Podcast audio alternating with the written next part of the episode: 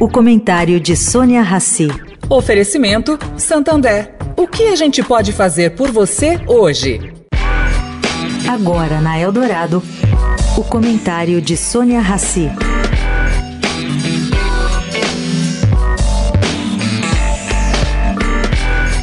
Gente, nunca antes na história do Brasil houve uma posse transcrevendo a liberdade de gênero que se consolida pelo mundo, como a de ontem.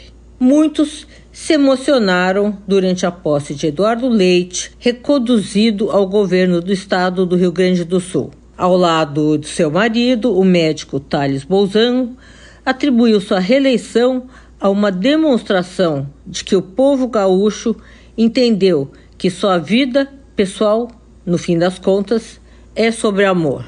Ele expressou ali seu respeito e admiração pelo médico capixaba, sendo aplaudido pela plateia. Quem presenciou o discurso ou viu o vídeo se emocionou. Leite reforçou ali também a continuidade do processo privatizante das empresas do Estado. Vale registrar que o governador reeleito fez um excelente trabalho com as contas públicas que recebeu no início do seu mandato de um governo PT.